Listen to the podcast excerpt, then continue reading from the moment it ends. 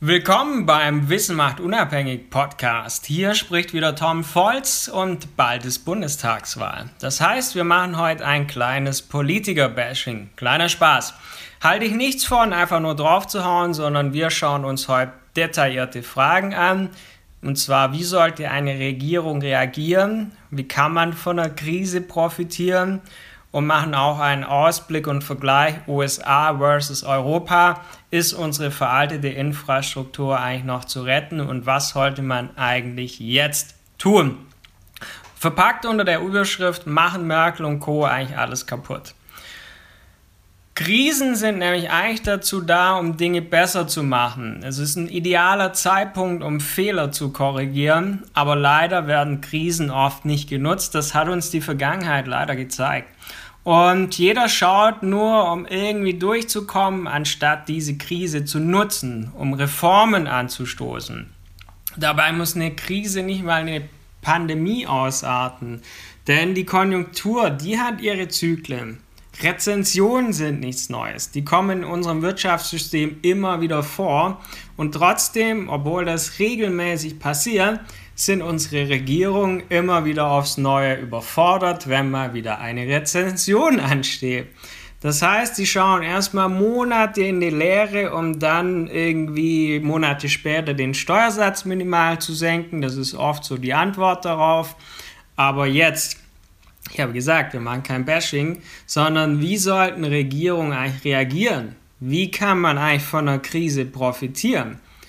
Regierungen versuchen der Wirtschaft zu helfen, wissen aber oft nicht so wirklich, wie sie das anstellen sollen. Das Hauptproblem entsteht in der Regel nämlich bereits vor einer kommenden Krise, da sich in den Wachstumsjahren, die es ja immer gibt, niemand Gedanken macht über Reformprogramme, niemand Gedanken macht über Verbesserungen. Und sinnvoller wäre es also in diesen Jahren zu handeln, wo Wachstumsjahre sind, nicht erst wenn die Krise da ist. Denn kurzfristige Eingriffe während einer Krise, wie auch aktuell, das ist meist einfach nur Geldverschwendung und das löst die Probleme auch nicht dauerhaft. Dennoch gibt es aber auch sinnvolle Ausgaben. In den USA, wie auch in Europa, wird zum Beispiel in die Infrastruktur immer mehr investiert. Und da stellt sich aber bereits schon die Frage, ist denn die veraltete Infrastruktur überhaupt noch zu retten? Erstmal muss man sagen, seit Jahrzehnten wird investiert, aber es ist auch bitter, bitter notwendig, denn zum ersten Mal seit Jahrzehnten wird jetzt mal ein bisschen mehr investiert. In den USA wurde die Infrastruktur sehr lange Zeit vernachlässigt. Auch Investitionen der Privatwirtschaft haben immer mehr abgenommen und in Europa sieht das Ganze leider ähnlich aus.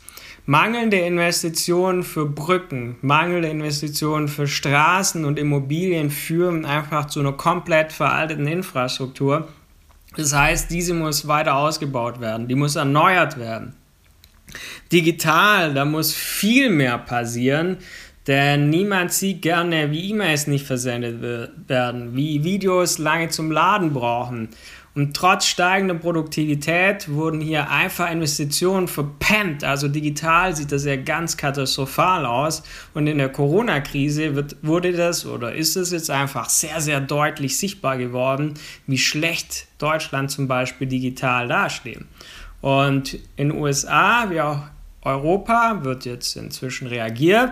In Europa werden 1,8 Billionen investiert. Der Wiederaufbaufonds fokussiert sich dabei auf Infrastruktur der Zukunft. Allerdings muss man auch einfach ganz klar sehen, es wird Jahre dauern, bis wir der Stagnation entkommen. Aber es ist schon mal ein Grundstein für die Zukunft. Wenn du zukünftig zu solchen Themen, zu Auswandern, zu Trading und vielen anderen interessanten Themen nichts mehr verpassen möchtest, dann abonniert gerne diesen ähm, Podcast. Schau auf meiner Webseite vorbei, da findest du jede Menge Infos zu all diesen Themen auf tom-volz.com. Wir hören uns bald wieder. Bis dann, dein Tom Volz.